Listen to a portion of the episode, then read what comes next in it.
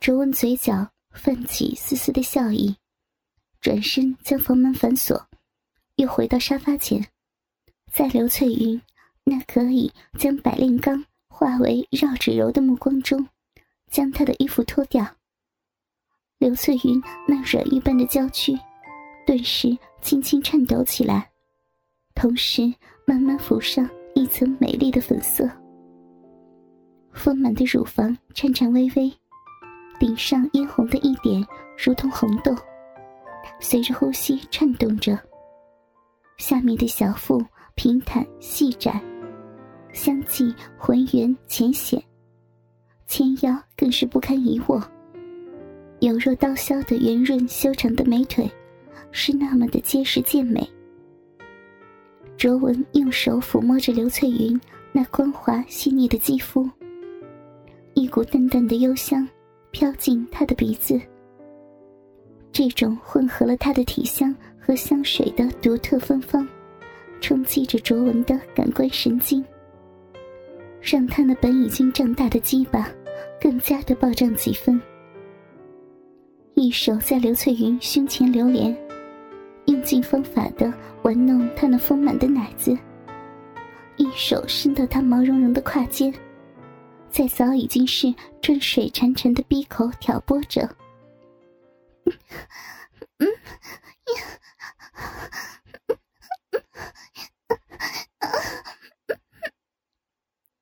嘴中发出醉人的呻吟声，不停的转动着他的头，张嘴含着自己的手指。刘翠云在卓文的挑逗下，难过的身体发出颤抖。雪白的娇躯晃得卓文眼光迷离，一双修长的玉腿无意识的伸缩着，不时的轻搓着自己的双腿，但这一切都无法阻止住身体内强烈的渴望。我，我，不，不要，不要再折磨我了，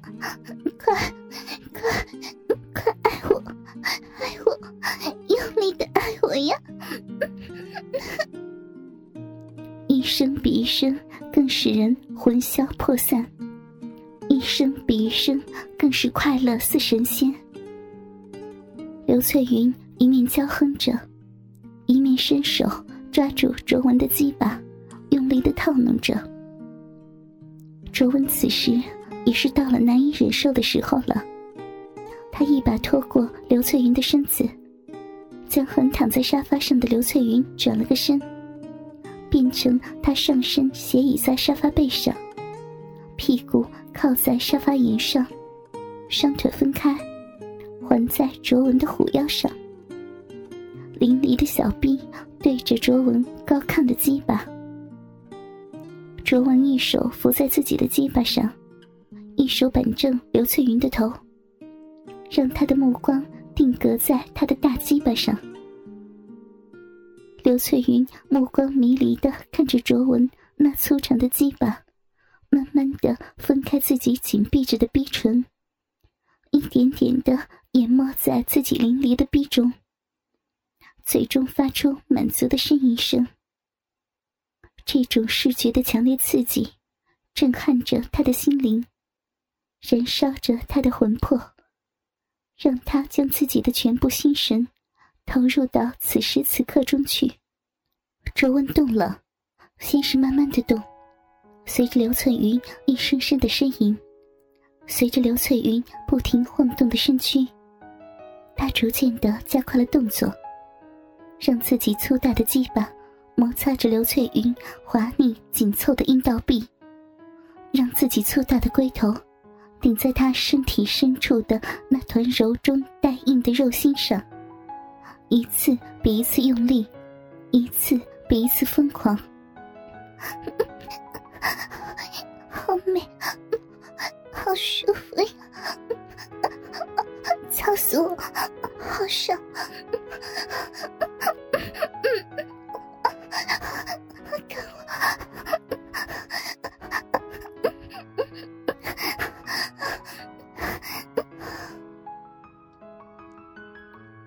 过后的刘翠云，有着不同于平时的美丽，身体的每一寸肌肤都在散发着浓密的艳光。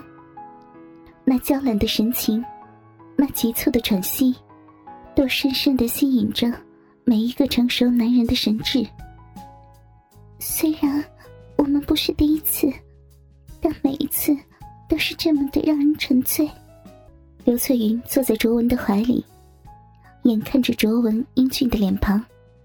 手指无意识的在卓文的胸膛上打着圈圈，嘴中喃喃的说着：“我，还记得我们的第一次吗？也是在办公室，也是你什么也没说的，抱着人家就胡来，好怀念那时。”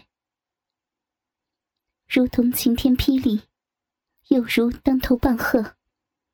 卓文被刘翠云的一番话提醒了。对，对，就是像像，我知道了，我知道那个破绽是什么了。哈哈，翠云，谢谢你提醒了我。兴奋之下，他抱着刘翠云猛地吻起来，所有的心思都在卓文身上的他，当然不会管到底发生了什么，也无暇去管了。转眼间，刚刚平息的情火又熊熊燃烧起来。八月二十日早上八点，香港第一号法庭。现在开庭审理，编号为二零零二一四五八九幺四号案件。被告赵山河，男，现年二十七岁，无业人士。